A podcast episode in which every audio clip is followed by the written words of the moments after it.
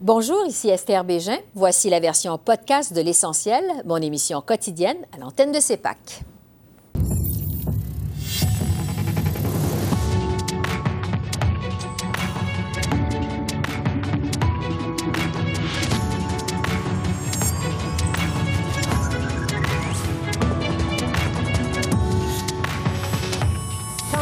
Ottawa-Québec sur l'immigration. La cible de 500 000 immigrants par année au Canada en 2025 est-elle réaliste? On fait le point avec le ministre Sean Fraser. Stellantis arrête la construction de sa méga usine de batteries électriques en Ontario. Est-ce que Ottawa doit bonifier son offre? On en débat avec notre panel de députés. Et libération sous caution. Ottawa renverse le fardeau de la preuve pour les récidivistes violents et armés. Le ministre de la Justice, David Lametti, est avec nous.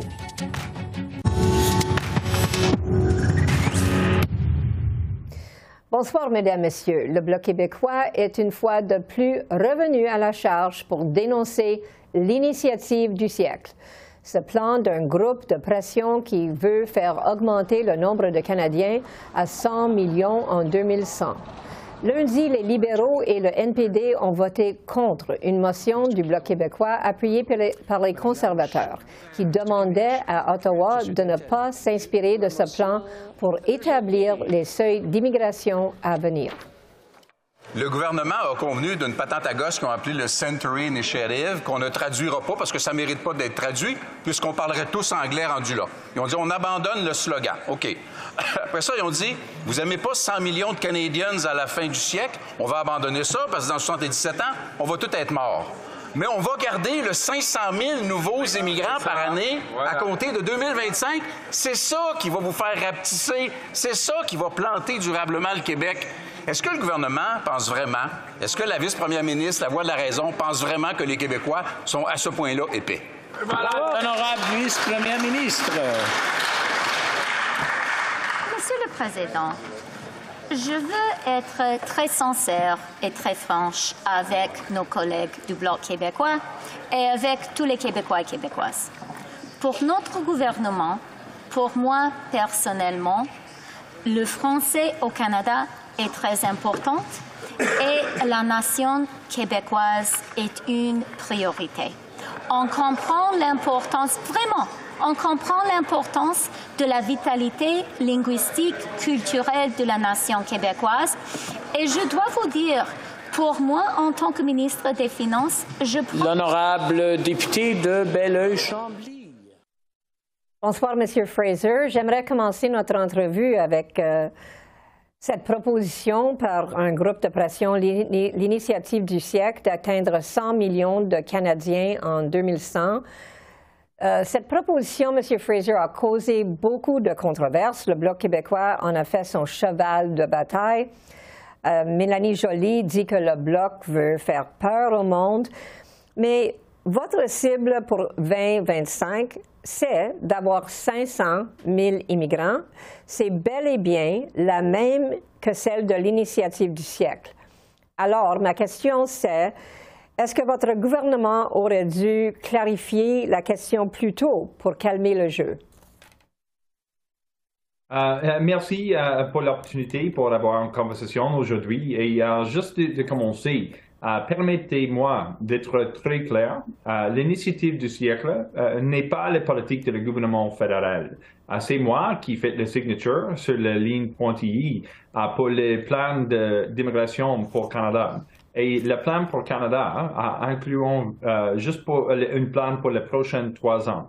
Euh, le nombre de nouveaux arrivants, euh, c'est une, et c'est très important d'accueillir plus de personnes maintenant pour soutenir notre économie. C'est très important de comprendre la situation maintenant. avec les pénuries de main-d'œuvre, nous avons besoin d'accueillir de nouveaux arrivants avec les compétences essentielles. Et pour le long terme, c'est important aussi pour euh, comprendre les situations démographiques euh, partout notre pays. Avec la population plus âgée, c'est essentiel pour accueillir les personnes euh, parce que il y a 50 ans, il y a sept travailleurs pour chaque personne retraite. Aujourd'hui, le nombre est juste trois. C'est important pour accueillir de nouveaux arrivants avec les compétences essentielles pour notre économie et pour faire croître nos communautés pour lutter les défis démographiques en même temps. Alors, je comprends bien ce que vous dites, euh, M. Fraser, mais votre cible pour 2025, comme j'ai dit, 500 000 immigrants, c'est le même cible que l'initiative du siècle. Alors, est-ce que c'est curieux? Où avez-vous pris ce numéro? Pourquoi 500 000 et pas 600 000 ou 700 000? Comment ça se fait? Que vous avez euh, choisi 500 000 comme votre but? Ah, maintenant, euh, ce n'est pas le, même nombre pour l'initiative du siècle, c'est euh, un différent nombre. En fait, il y a maintenant le nombre plus grand cette année, mais dans l'avenir, le, le, nombre pour le gouvernement fédéral changé pour réfléchir la situation dans notre économie. Alors, c'est possible, si le pénurie de main-d'œuvre a, disparu dans, dans l'avenir, euh, les, les, objectifs est différents. Ah, mais c'est très important de comprendre le processus pour, pour, moi d'arriver à le, le, vrai nombre dans le, plan de niveau d'immigration. Ah, il y a plus de 3000 personnes ou organisations qui participaient dans le processus. Et euh, j'ai entendu l'importance d'augmenter le nombre de nouveaux arrivants pour faire croître notre économie et pour lutter les euh, défis démographiques euh, aussi c'est très important, au même temps, de protéger les poids démographiques de francophones partout dans notre pays pour assurer la pérennité pour les communautés francophones en situation minoritaire. C'est très important pour continuer d'accueillir des personnes. C'est un avantage plus grand pour l'économie du Canada et euh, je vais continuer d'accueillir des personnes euh, qui ont euh, les, compétences pour faire croître l'économie du Canada. Alors, je suis pas exactement certaine où est-ce que tu as pris ce numéro, numéro 500 000 euh, par année, mais en tout cas, euh, vous savez bien que le Québec s'inquiète de ce montant d'immigrants. Le Québec, comme vous avez mentionné, on sait qu'il y a des inquiétudes à propos de le plan linguistique, culturel, économique et démographique. Comment ce montant d'immigrants vont euh, impacter leur province. Est-ce que vous comprenez leur inquiétude? Euh, quand j'ai des conversations avec des euh, Québécois, avec des communautés dehors Québec en situation minoritaire qui parlent français, je, comprends l'inquiétude, mais dans ma expérience, l'inquiétude, ce n'est pas juste le nombre de nouveaux arrivants, l'inquiétude arrive parce qu'il y a beaucoup de peur pour l'habilité pour les personnes qui parlent français de vivre leur vie en français. Mm-hmm. C'est essentiel pour le Canada de protéger l'habilité pour des personnes, pour des francophones, de vivre leur vie en français. Mais juste euh, dans l'année dernière, euh, c'est la première fois notre gouvernement attendre la cible d'accueillir 4,4 des, des personnes qui arrivaient hors Québec qui parlent français. C'est possible d'augmenter le nombre de nouveaux arrivants et protéger les langues françaises et les poids démographiques de francophones au même temps. Pour Québec, c'est essentiel de comprendre que Québec a le pouvoir maintenant pour mettre le niveau d'immigration pour la province de Québec. Si Québec euh, veut euh, augmenter le nombre mm-hmm. des, immigrants, c'est possible maintenant, ah, mais c'est un choix. Nous transférons approche de 700 millions de dollars au, Québec pour l'intégration et francisation. Et Québec a l'habilité pour choisir chaque personne dans les voies économiques pour arriver au Québec. Euh, c'est difficile pour moi, ce n'est pas possible pour moi euh, de mettre le niveau pour Québec. C'est une décision pour le ministre du Québec et c'est une décision pour accueillir des personnes avec les compétences économiques aussi. Euh, c'est euh, le rôle pour moi et pour gestion les, systèmes d'immigration au Québec et pour assurer l'habilité pour le gouvernement fédéral de transférer des fonds pour l'intégration et francisation au Québec aussi. Et vous savez, j'imagine que Mme Fréchette, le ministre de l'Immigration du Québec, elle a dit qu'ils n'ont pas été consultés là-dessus. Est-ce que vous savez euh, pourquoi vous ne l'aviez pas consulté là-dessus? Euh, premièrement, j'aime bien le ministre Fréchette. Euh, c'est un bon partenaire pour l'entente avec les États-Unis et, et pour des autres enjeux aussi. mais maintenant, c'est très important de comprendre la situation au Québec et la situation hors Québec ce n'est pas pour une province de, fournir les perspectives, pour le nombre de nouveaux arrivants qui arrivent à des autres provinces. Mais c'est très important pour moi de protéger les termes de l'accord avec Québec. Nous avons l'accord Canada-Québec pour l'immigration maintenant. C'est un accord où on entend sur l'accord, Québec a l'habilité pour accueillir les poids démographiques, plus 5 chaque année. C'est possible maintenant pour Québec d'accueillir euh, euh, proche de 60 000 euh, personnes additionnelles qui parlent français. Mais ce n'est pas pour Québec pour faire la décision pour le nombre de nouveaux arrivants qui arrivaient à Nouvelle-Écosse ou Manitoba mm-hmm. ou des autres mm-hmm. provinces. C'est très important pour moi de, de protéger l'accord parce que ça marche maintenant. Euh, sur l'accord, les provinces de Québec ont l'habilité pour euh, mettre le niveau d'immigration pour la province et choisir les euh, nouveaux arrivants économiques aussi. c'est très important d'utiliser l'accord pour la gestion de la situation au Québec, mais c'est très important pour moi de réfléchir les perspectives pour des autres provinces dans ma plan pour l'immigration partout notre pays. Alors, il, nous reste moins d'une minute, mais est-ce qu'il y a moyen que vous pouvez commenter sur le Roxham Road qui a été fermé? Il y a des, euh, les douanières américaines euh, réagissent en envoyant les migrants euh, qui essaient de rentrer dans les États-Unis. Ils, ils, vont les repatrier dans leur pays d'origine. Ça est arrivé à environ plus de 200 personnes. Est-ce que vous avez une réaction là-dessus? Euh, j'ai travaillé euh, très proche avec euh, mon homologue les États-Unis, le secrétaire Mayorkas, pour promouvoir les voies régulières pour les personnes qui cherchaient un avenir au Canada. pour les personnes qui cherchaient des opportunités économiques, nous avons des programmes économiques. Pour les personnes qui cherchaient une à, chercher d'asile dans notre pays. Nous avons un processus pour protéger l'habilité pour les personnes de, à chercher d'asile qui fuient l'oppression, la guerre, la violence euh, et des autres euh, défis.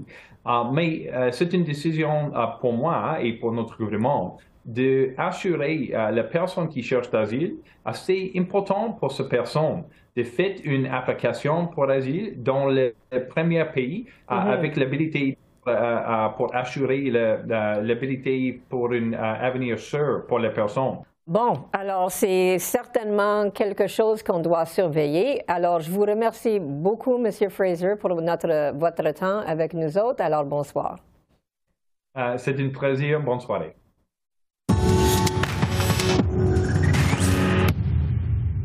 Stellantis suspend la construction d'une usine de batteries de voitures électriques à Windsor, en Ontario. La compagnie accuse le fédéral de ne pas avoir respecté l'entente de financement qui avait été convenue et elle met en œuvre un plan de rechange. Le projet de 5 milliards de dollars annoncé l'an dernier pourrait créer 2500 emplois. Le ministre de l'Innovation, des Sciences et de l'Industrie, François-Philippe Champagne, en visite officielle en Corée du Sud, assure qu'il rencontrera le président de Stellantis demain. Ben, d'abord, pour le, président de, Stellantis, oui, on, aura. Euh, j'ai même demandé qu'on le voit. Demain, il y a un dîner d'État, donc euh, il, il, est sur la liste des invités. Euh, on va aller le rencontrer. Moi, je veux le réassurer euh, de la position canadienne, qu'on est, on est content de l'investissement, qu'on veut que l'investissement aille de l'avant. Euh, mon message au premier ministre Ford puis avec Fideli, c'est de faire ce qu'on a toujours fait ensemble. Vous savez, quand on travaille ensemble, c'est les Canadiens et les Canadiennes qui gagnent. La compagnie Stellantis arrête la construction de son usine de batterie alors qu'Ottawa vient d'octroyer près de 13 milliards de dollars en investissement et subventions à Volkswagen pour construire une usine de véhicules électriques.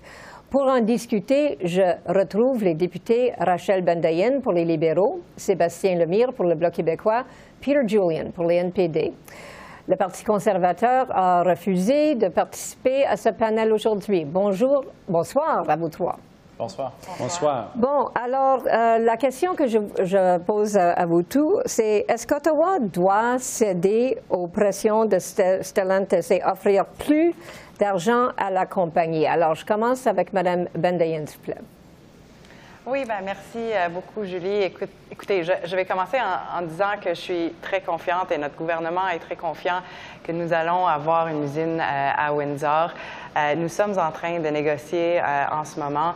je sais que le ministre Champagne est en contact avec Stellantis à tous les jours et que nous, nous, sommes, nous sommes prêts. Euh, mais que euh, ça va prendre euh, peut-être quelques, quelques jours, quelques semaines encore, mais, mais nous sommes confiants, puis je, je, crois que c'est important qu'on on met tout ça en perspective pour dire à quel point nous allons avoir des retombées économiques partout à travers le pays, y compris au Québec, si, ce projet-là euh, voit le jour et euh, qu'on va continuer de négocier jusqu'à temps euh, qu'on a une entente. D'ailleurs, j'espère que le, premier ministre Ford nous écoute et que lui aussi il va se joindre à la table de négociation.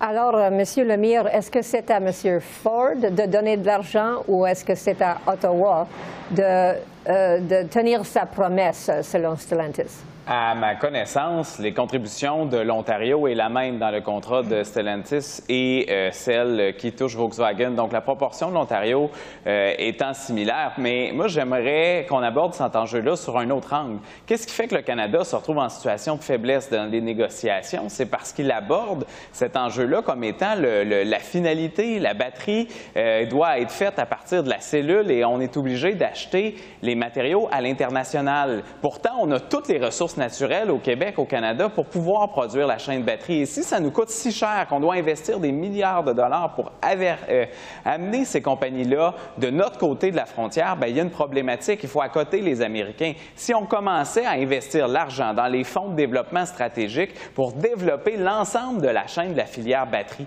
qu'on parte de, euh, de, la mine, puis il y en a une en opération dans, si on prend le contexte du lithium, ça se trouve chez nous avec Sayona, euh, la mine Sayona en Abitibi-Témiscamingue. Et après ça, ils font la transformation à proximité du site. On s'entend que dans la filière batterie, il y a plusieurs étapes, du chimique, euh, l'anode, les cathodes, jusqu'à la production de la cellule. Mais si on produisait chaque étape, la valeur ajoutée d'investir chez nous, c'est parce que les ressources seraient probablement moins chères et non par des grandes subventions.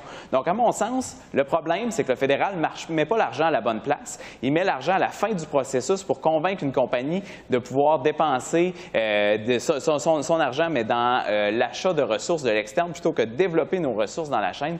Et à partir de là, on est en situation de faiblesse. Bon, ça, c'est vraiment intéressant. Euh, mais pour régler ce problème qui, euh, qui est en face de nous maintenant, Peter Julian, comment est-ce qu'on va régler ce problème? Mais d'une part, un manque de transparence totale du gouvernement. Euh, deuxièmement, et comme Brian Massey, notre critique en matière de l'industrie et député de Windsor-West, l'a déjà dit, ça prend vraiment une politique industrielle. On a un gouvernement qui, semble euh, faire de façon aléatoire euh, les, investissements. Et, dans ce cas-là, ça risque de perdre un, créateur d'emplois qui pourrait être important. Qu'est-ce que ça C'est des règles qui, euh, qui s'appliquent à tout le monde, qui sont très claires et transparentes, et des investissements comme au Canada, comme on voit l'administration Biden fait aux États-Unis. L'administration Biden euh, vraiment euh, est chef de file dans les investissements pour, pour faire cette transition énergétique vers l'énergie propre. Et le Canada traîne vraiment de la patte euh, loin en arrière. Euh, L'NPD a proposé, a poussé pour euh, plusieurs éléments de cette politique industrielle. je pense que si le gouvernement comprend et accepte nos conseils, ça va aller mieux. Mais on a quelque chose qui, qui, est vraiment fait de façon aléatoire, puis c'est pour cette raison-là qu'on arrive à cette crise-là. Oui, mais sur votre, point à propos des États-Unis, Rachel Bendayan, est-ce que le Canada peut vraiment compétitionner avec les États-Unis euh, du fait que les États-Unis ont beaucoup plus d'argent que le Canada de mettre dans ces affaires-là? C'est un fait. Alors, euh, je, comprends euh, que euh, le Inflation Reduction Act aux États-Unis est très importante, mais nous aussi, on a répondu avec des, des, incitatives qui sont très intéressantes dans notre budget. D'ailleurs, nous voyons que Volkswagen s'installe ici au Canada et je, ne peux m'en passer de, parler de Bécancourt et l'importance du retour de GM au Québec. on voit la création d'emplois en région. On voit des retombées économiques, euh, encore une fois, au Québec. Et euh, selon GM, c'est vraiment le cœur de la fabrication euh, de leurs batteries qui, qui, vont se faire ici au Québec. Et pour eux, c'est très stratégique comme usine. Alors, je suis en désaccord avec, avec mes collègues. Nous avons une stratégie et nous voyons les résultats. Nous voyons des compagnies qui s'installent au Canada. Nous voyons que le Canada se démontre comme chef de file euh, dans, euh, dans, le secteur automobile. Et ça, c'est après que Ford a quitté euh, le Canada en 2011 sous la direction des conservateurs. Alors, Monsieur Lemire, juste pour terminer, il s'agit de 2500 emplois. Alors, euh, qu'est-ce que vous pensez euh, qui va régler cette affaire-là entre M. Ford et le gouvernement fédéral et Stellantis dans le milieu? Mais je comprends la position de Stellantis, puis à être à leur place, je ferai un peu la même chose quand on fait les éléments comparés. Mais à mon sens, encore une fois, on se, on se plie à la surenchère que vont faire les Américains. On n'a pas les moyens de faire ça. Il mhm. faut vraiment revoir notre façon de voir, de développer une réelle stratégie pour l'exploration, l'exploitation des minéraux critiques stratégiques, la filière batterie, d'investir dans chacune des régions minières pour avoir la transformation à proximité de la mine. C'est ça qui va faire qu'on va être véritablement en concurrence avec les Américains on a l'avantage, nous autres, on a les ressources, eux l'ont pas. Mhm. C'est pour ça qu'ils font la surenchère. Est-ce qu'on peut donner un réel avantage par des coûts d'électricité euh, plus abordables et euh, le coût, l'accès à la matière première qu'ils ont besoin pour faire ces batteries? C'est ça l'avantage concurrentiel du Québec et du Canada et on ne l'exploite pas dans ce contexte-là. Donc, est-ce qu'on a vraiment les moyens de faire la surenchère avec les Américains? À mon sens, c'est non. Alors, Peter Julian, dernier mot à vous. Mais, d'abord, ça prend, comme l'MPD euh, disent depuis des années, euh, Jagmeet Singh et, l'ensemble du caucus, ça prend une politique industrielle. Euh, l'ancien gouvernement conservateur a refusé de le faire. Euh, l'actuel gouvernement libéral refuse de le faire aussi. Mais la réalité, c'est que euh, si on veut être concurrentiel pour la création de ces nouvelles usines et ces nouveaux emplois, il va falloir qu'on ait mis en place cette politique industrielle qui doit inclure l'ensemble des, avantages et des des atouts que le Canada peut, offrir. Cette idée-là qu'on fait des annonces, mais sans avoir une stratégie euh, entière, euh, ça va à notre désavantage. On, voit dans ces cas-là, ça provoque une crise où ça, se peut qu'on perde 2500 emplois. C'est pas, c'est pas censé mm-hmm. comment le gouvernement approche des choses. Alors, bon, je vous remercie. C'était très intéressant. Alors, bonsoir à tous. Merci. Merci.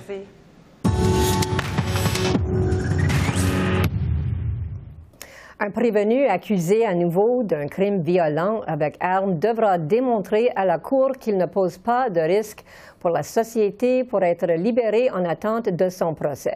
Le ministre de la Justice, David Lametti, dépose un projet de loi pour renverser le fardeau de la preuve pour les récidivistes inculpés d'un crime violent quand une arme est utilisée et que le criminel a été déclaré coupable d'une infraction du genre dans les cinq dernières années. J'en discute avec le ministre de la Justice, David Lametti. Bonsoir, Monsieur Lametti. Ça me fait grand plaisir. Ça, ça, me fait grand plaisir, moi aussi. Alors, euh, je me demande premièrement, est-ce que vous avez subi des pressions des provinces pour faire ces changements euh, que vous annoncez aujourd'hui? Est-ce que c'était un cas en particulier? Ou est-ce que la loi qui existe maintenant avait beaucoup de problèmes? C'est, qu'est-ce qui vous motive de changer toute cette affaire-là?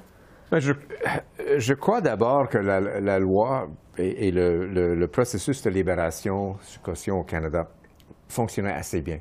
Mais euh, au mois d'octobre passé, euh, la Colombie-Britannique a soulevé la question lors d'une réunion des, euh, ministres de la Justice et de Sécurité publique.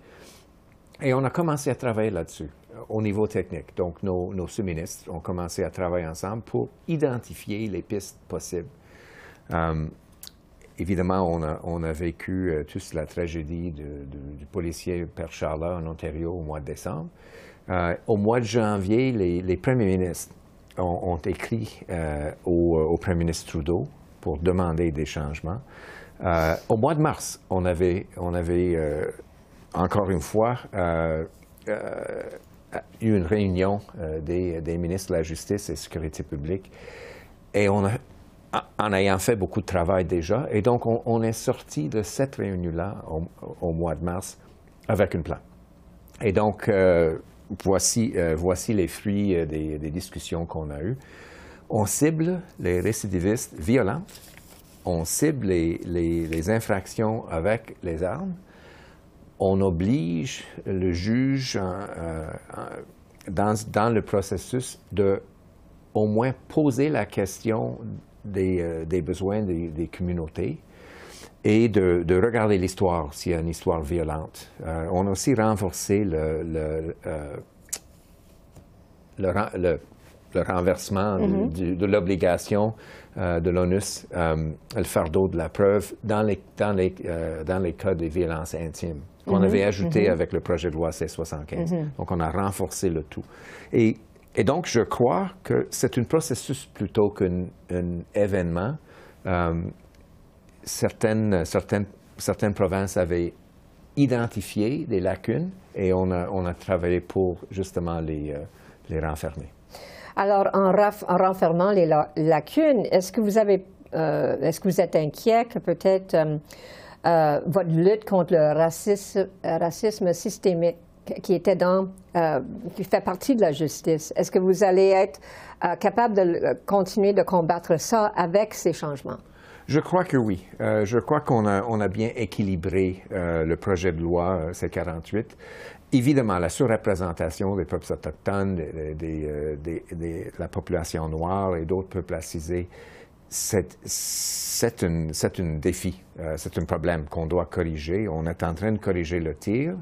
Euh, on croit sincèrement qu'on a, on a un projet de loi équilibré qui ne, ne devrait pas porter atteinte à ce qu'on est en train de faire euh, pour justement combattre la surreprésentation.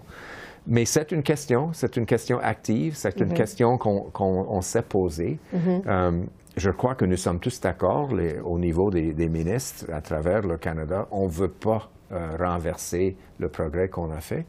Donc, euh, c'est un défi et on va surveiller de près euh, la mise en œuvre du projet de loi, euh, justement pour s'assurer que ce n'est pas le cas. Alors, tout à fait au début de l'entrevue, vous avez parlé du constable Greg Pershella qui est mort au décembre 22, 2022. Et L'accusé euh, était autochtone euh, et, il avait toutes sortes d'infractions euh, contre lui à propos des armes, à feu et des armes interdites. Monsieur Poiliev, en conférence de presse aujourd'hui, il dit que la même chose pourrait arriver, même avec vos changements. C'est malheureux, il nous reste une minute, mais je me demande, qu'est-ce que vous pensez de cette accusation? Ben, d'abord, je ne vais pas euh, refaire l'analyse euh, du juge en question. Euh, mais ce que je peux vous dire, c'est qu'on donne un encadrement à un juge justement pour poser des questions et pour équilibrer les, faits, la preuve devant lui. et je crois qu'on a un processus plus clair, qu'on envoie un signal très clair que les, les personnes, les récidivistes violentes devraient euh, ne devrait pas être libéré sous caution.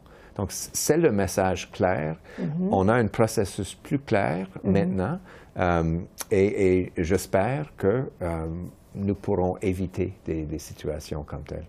Bon, alors c'est merveilleux. 14 secondes qui nous restent, juste assez de temps pour dire bonsoir et merci beaucoup. Merci beaucoup. Et on va voir les réactions de vos changements dans les jours qui viennent. Merci beaucoup. Bienvenue. En terminant, le député conservateur Michael Chong a témoigné au comité procédure et affaires de la Chambre mardi au sujet de dossiers de l'ingérence étrangère. Rappelons qu'un diplomate chinois à Toronto a cherché à l'intimider, lui et sa famille, en raison de ses critiques concernant le traitement des Ouïghours par la Chine. Michael Chong n'a jamais été informé de ces menaces par le SCRS Le député demande maintenant que le président de la Chambre des communes soit informé par les autorités de toute menace étrangère contre un membre du Parlement. Alors, voilà, c'est comme ça qu'on a vu l'essentiel de l'actualité de ce 16 mai sur la colline parlementaire à Ottawa. Julie Van Dusen qui vous remercie d'être à l'antenne de CEPAC, la chaîne d'affaires publiques par câble. Bonne fin de soirée et à demain.